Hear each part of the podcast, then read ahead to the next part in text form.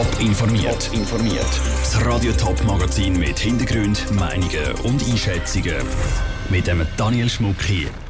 Wieso das Zürcher Stadtspital Weid und Triemli mit Influencer Werbung macht und wie die Schweiz das erste Gesuch für einen möglichen Corona-Impfstoff prüft.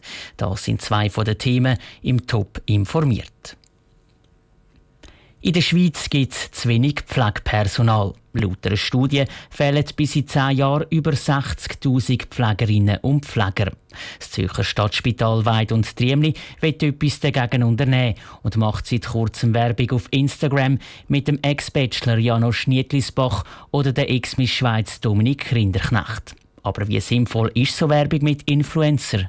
Der Ruud Schminzi hat nachgefragt. Hallo zusammen, ich bin hier im Stadtspital Weich und Friedli und darf heute einen Schnuppertag machen in der Pflege.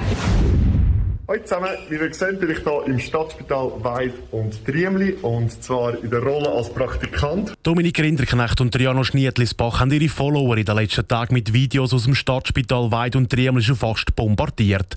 Sie haben Werbung für einen Pflegeberuf gemacht. Es ist ein Pilotprojekt, das das Zürcher Spital gestartet hat. Die Verantwortlichen wollen so vor allem die Jungen erreichen. Und das funktioniert am besten mit bekannten Personen, die aber junge Leute gut ankennen, erklärt Maria Rodriguez vom Stadtspital Weid und Triemli.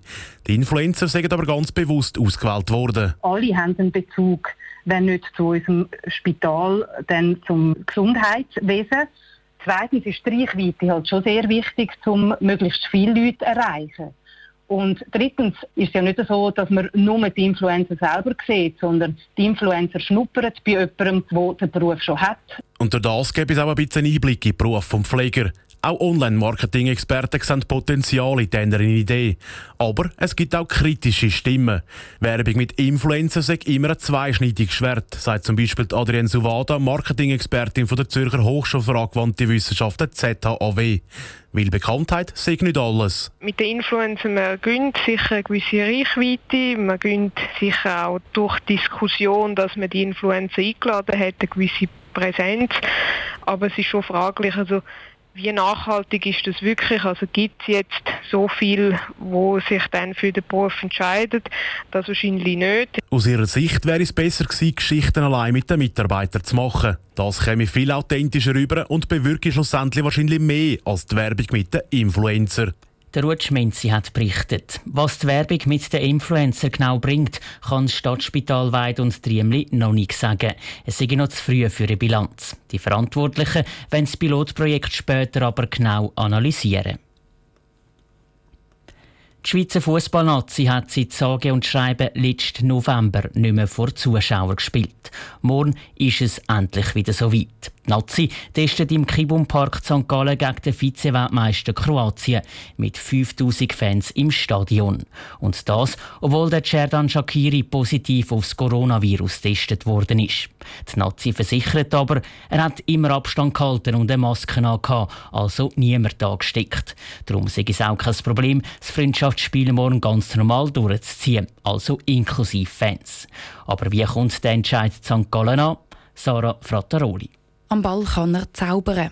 Aber weiter lange seine magischen Kräfte ganz offensichtlich nicht. Auch ein Cerdan Shakiri ist nicht vor dem Coronavirus sicher. Falls andere Spieler plötzlich doch noch Symptome bekommen oder falls es politische Diskussionen rund ums Spiel gibt, dann werde der Match abgesagt, heisst es bei den Nazi. Vom St. Galler SVP-Kantonsrat Karl Günzel auf jeden Fall gibt es keinen politischen Widerstand gegen das Fußballspiel.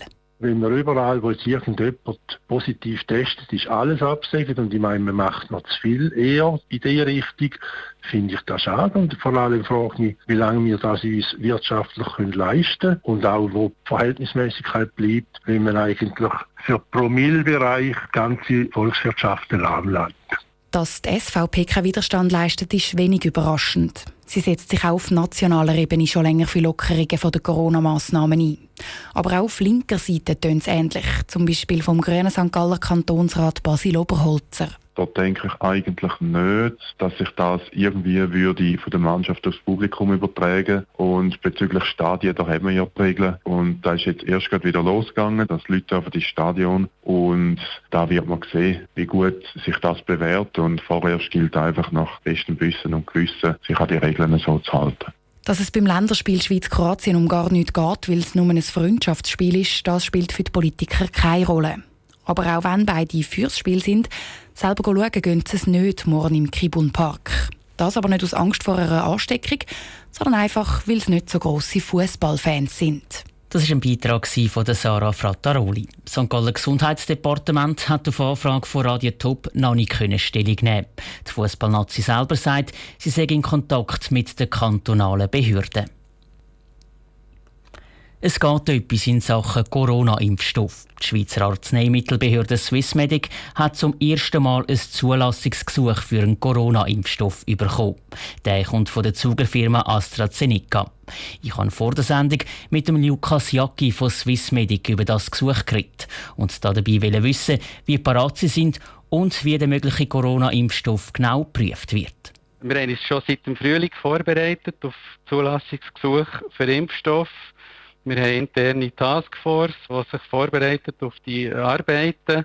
Also in dem Sinn ist es zu erwarten und wir sind bereit. Jetzt ist es so, dass in dem konkreten Fall, dass es ein laufendes Verfahren ist, also es ist noch nicht abgeschlossen, die ganze Entwicklung von dem Corona-Impfstoff. Wie muss man sich das jetzt vorstellen, wenn man da ja gar noch nicht alle Unterlagen hat? Wie kann man das dann gleich schon prüfen? Man kann das prüfen, was man schon hat.